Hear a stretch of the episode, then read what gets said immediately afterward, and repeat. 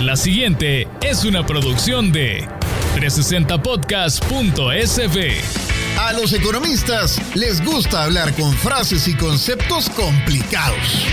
Globalización. Impuestos progresivos. Política monetaria. Reservas monetarias internacionales. Hiperinflación. Utilidad marginal. Tasa de amortización.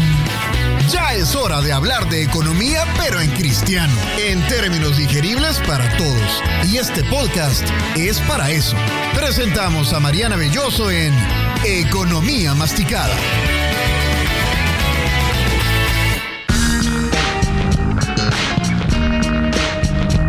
Bienvenidos sean todos a este primer episodio de Economía Masticada. Les saluda Mariana Belloso y no saben lo feliz que estoy de estrenar este espacio junto a todos ustedes. Quienes me conocen, me han escuchado o me han leído alguna vez sabrán que tengo esta manía por tratar de hacer sencillos los temas complicados y que además disfruto mucho hablar y escribir sobre economía. Así que finalmente pasó. Tengo mi propio podcast y acá vamos a tratar de masticar los conceptos y fenómenos económicos para que todos los podamos comprender. Pase adelante, póngase cómodo que ya les sirvo su aperitivo. Masticando la economía. El aperitivo. Y qué mejor forma de estrenar este podcast que hablando del tema del momento, el Bitcoin. Muchos de nosotros hace tres meses no pasábamos pendiente de lo que ocurría en el mundo de las criptomonedas, pero un 9 de junio de 2021 se aprobó una ley que convirtió al Bitcoin en la moneda de curso legal de El Salvador junto al dólar. Así que en estos tres meses que han transcurrido desde que se aprobó la ley hasta este 7 de septiembre que estuvo vigente, me imagino que todos hemos leído, escuchado o tratado de informarnos sobre qué es el Bitcoin, cómo funciona y cómo me afecta en mi vida diaria. De eso vamos a platicar hoy. Como aperitivo de esta economía masticada tenemos el concepto de Bitcoin. Al Bitcoin se le define formalmente como un criptoactivo, una unidad de valor que está expresada en una notación en una parte de la web que se conoce como la blockchain o el bloque de datos. Esta es una carretera informática en la que se almacena la información sobre estas unidades de valor que la gente empezó a utilizar después de que se creara allá por 2008. El Bitcoin es una respuesta de la comunidad de desarrolladores informáticos a la crisis que entonces había por la cuestión de la bancarrota de bancos en Estados Unidos. Ustedes recordarán aquella gran crisis financiera de 2008-2009 que afectó a todo el mundo y que acá en El Salvador lo vivimos con especial fuerza. Entonces estos desarrolladores dijeron, esto es culpa de los bancos centrales, esto es culpa de los gobiernos, esto es culpa de los políticos, hagamos nuestra propia moneda electrónica donde nadie se meta con nosotros, donde no tengamos que pasar por la autorización ni la intermediación de nadie. Y así se creó el Bitcoin. Una de las peculiaridades del Bitcoin es que cuando se empezó a intercambiar valía muy poco. Había incluso subastas de bloques de Bitcoin de 10.000 Bitcoins por 5 dólares, por 10 dólares. Cuando ya empezó a, ma a masificarse un poco su uso, subió a 10 centavos de dólar cada Bitcoin y se empezó a llevar un registro más preciso cuando alcanzó la paridad con el dólar, o sea que un Bitcoin valía un dólar. Eso fue allá por 2009, 2010, 2011. El precio sube y baja constantemente, pero la tendencia general ha sido al alza, tanto así que a principios de 2021 el Bitcoin alcanzó su precio máximo a la fecha, que ha sido de 65 mil dólares por cada uno. ¿Qué hace que el Bitcoin suba o baje de precio? Bueno, básicamente las muy leyes de oferta y demanda. El Bitcoin vale lo que vale porque hay quien está dispuesto a pagar eso por él. Y hay una comunidad que está de acuerdo en que eso es lo que vale. También influyen en las variaciones de los precios las noticias buenas o malas que puedan afectar el funcionamiento del Bitcoin. Entre las noticias buenas que llevaron al Bitcoin al nivel en el que estuvo en el primer trimestre de 2021 estuvo el hecho de que empresarios como Elon Musk, el dueño de Tesla, dijera que se podía comprar los autos eléctricos autónomos que él fabrica con Bitcoin. Y es que en el mundo hay muchos millonarios de Bitcoin que tienen dificultad para utilizar este dinero electrónico y buscan siempre empresas que estén dispuestas a aceptarlo como pago. Este era el caso de Tesla. Al sumarse a las empresas que aceptan los pagos en Bitcoin, hicieron que el precio subiera. También sube el precio cuando se anuncia que bancos internacionales aceptan el Bitcoin o que grandes fondos de inversores internacionales empiezan a operar con Bitcoin. Por el contrario, el precio baja cuando hay noticias negativas. Y aquí vuelve a aparecer el señor Elon Musk, que en junio de este año utilizó su cuenta de Twitter para poner una simple publicación. Era un símbolo de Bitcoin con un icono de corazón roto. Después de que el señor Musk hizo esta publicación, el precio del Bitcoin cayó un 7%. Hay otro tipo de noticias que también afectaron el precio del Bitcoin este año y lo llevaron de los 65 mil en que estaba a 29 mil. Esto incluye la expulsión de mineros que estaban trabajando en granjas de Bitcoin en China. Esto ya lo vamos a ver más adelante. Y el desmantelamiento de casas de cambio digitales que funcionaban en países como Reino Unido, donde las autoridades los acusaron de que no estaban cumpliendo las normativas contra el lavado de dinero y los cerraron. Este tipo de noticias hace que el precio baje. Pero bueno, en el plato fuerte de hoy vamos a ver el caso del Bitcoin en el entorno salvadoreño. Masticando la economía. El plato fuerte. Desde el pasado 7 de septiembre, el Bitcoin se convirtió en divisa de curso legal en El Salvador junto al colón y al dólar aunque en la práctica estaríamos utilizando únicamente el dólar y el bitcoin. ¿Qué hace peculiar y único el caso salvadoreño? Bueno, tres cosas principales. La primera, como todos sabemos, es que no hay ningún otro país en el mundo que haya dado este paso. Usted puede revisar las noticias internacionales y lo que sí está pasando es que muchos gobiernos se han metido a querer regular, a hacer leyes o a emitir normas sobre el uso de las criptomonedas en sus economías. Pero en el caso de El Salvador estamos hablando de usar el Bitcoin, algo que toda la comunidad de Bitcoiners alrededor del mundo utiliza más bien como una forma de inversión. Acá lo estaríamos utilizando como una forma de pago y es lo que ya está sucediendo en el entorno salvadoreño. No sabemos qué efectos va a tener esto en el mediano y largo plazo de nuevo porque somos el primer país en implementarlo y de hecho por ello internacionalmente hemos llamado mucho la atención no solo de los bitcoiners sino también de investigadores, de economistas,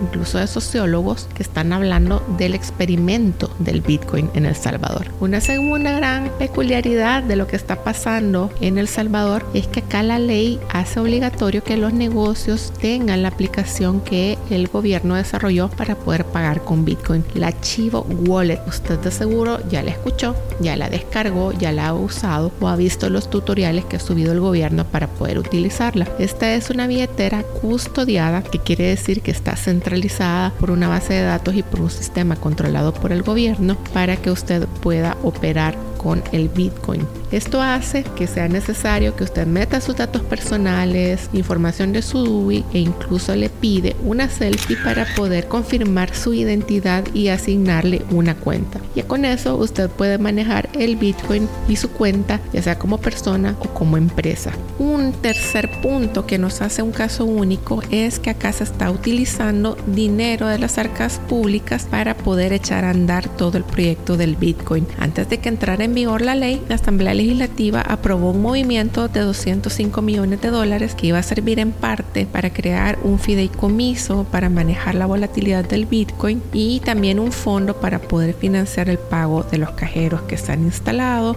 todo el sistema informático e incluso del call center que está operando para poder solventar la duda de la población. No sabemos por el momento cuánto más se va a requerir cada año para seguir operando todo este andamiaje del Bitcoin, pero para arrancar sí se han destinado 205 millones. Entonces tenemos esas tres características del caso salvadoreño. Somos los primeros en el mundo en hacerlo. Las empresas están obligadas a recibir el Bitcoin como pago si las personas, los clientes así lo deciden. Y también se ha utilizado fondos públicos para poder crear el entorno necesario para que la gente utilice el Bitcoin. ¿Qué ha pasado a la fecha? Ya tenemos algunos días desde que se implementó el uso del Bitcoin. Al principio ya habíamos previsto que esto tendría un arranque lento, no toda la gente lo está aceptando y las personas que sí se aventuraron a bajar la aplicación desde las primeras horas que estuvo disponible comenzaron a ver la volatilidad del Bitcoin en sus propias cuentas. El gobierno asignaba un bono de 30 dólares a las personas que bajaran la aplicación, el archivo wallet, y los usuarios comenzaron a ver ese primer día cómo esos 30 dólares bajaban a 29.90, 29.50, 29.25,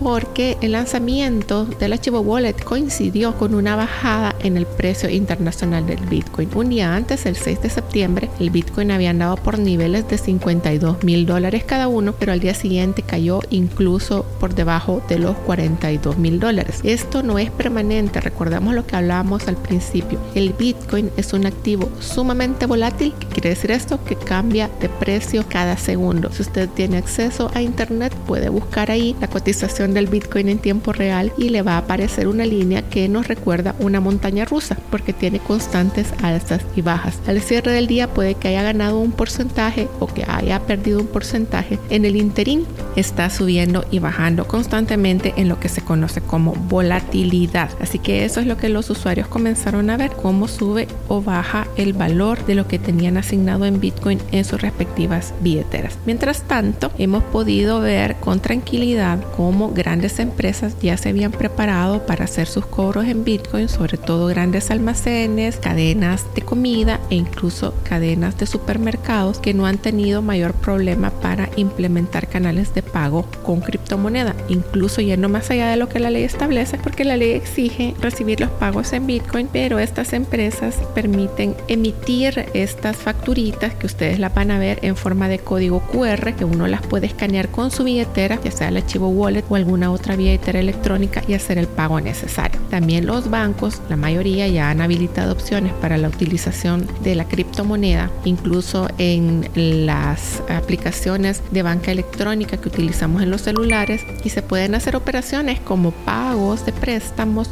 usando una billetera electrónica y cruzándola con la aplicación móvil del banco sin ningún problema. ¿Cómo están haciendo estas empresas para gestionarlo? Normalmente lo están haciendo a través de corresponsales extranjeros que les dan el servicio del intercambio del Bitcoin con el dólar. Y eso es lo que ha facilitado por el momento la implementación. Estas serán algunas dudas que existían. Entre los negocios más pequeños sí siguen habiendo dudas. Algunos siguen negándose a utilizar el Bitcoin y otros tienen un poco de temor con el tema de la convertibilidad y de si les puede afectar el hecho de hacer sus ventas en un momento en que el Bitcoin baje de precio. Ahora vamos a la sección final de este podcast que es el postre.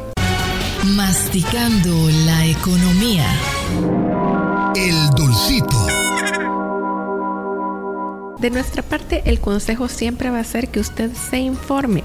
No se crea todo lo que lee, no se crea todo lo que escuche. Busque varias fuentes y trata de que sean creíbles. No tome decisiones desde el temor ni desde el desconocimiento. Mientras más informado esté, va a poder tomar mejores decisiones. Esto no es la excepción con el tema del Bitcoin. Usted puede seguir leyendo a diario y aprendiendo. Incluso acá en El Salvador existe mucha gente que habían bajado sus aplicaciones, sus exchanges para poder transar con criptomonedas y reportaban resultados positivos Pero de nuevo, esto es usando al Bitcoin no como medio de pago, no como una moneda de intercambio, sino como una forma de inversión.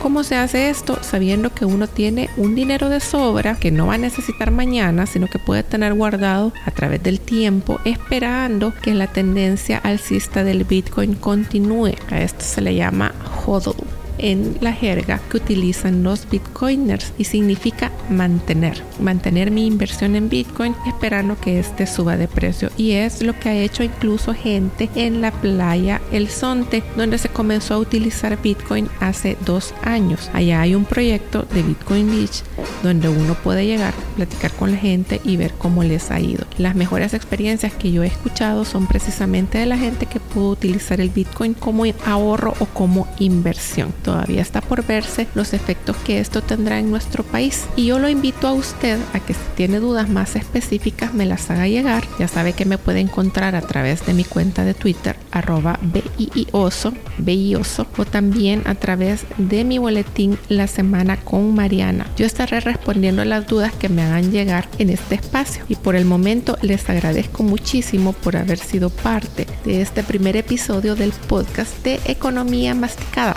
Les saludo Mariana Belloso y los espero en la próxima. Recuerde que Economía Masticada y otros podcasts de temas de interés están disponibles en nuestra página 360podcast.sb. Esta fue una producción de 360podcast.sb.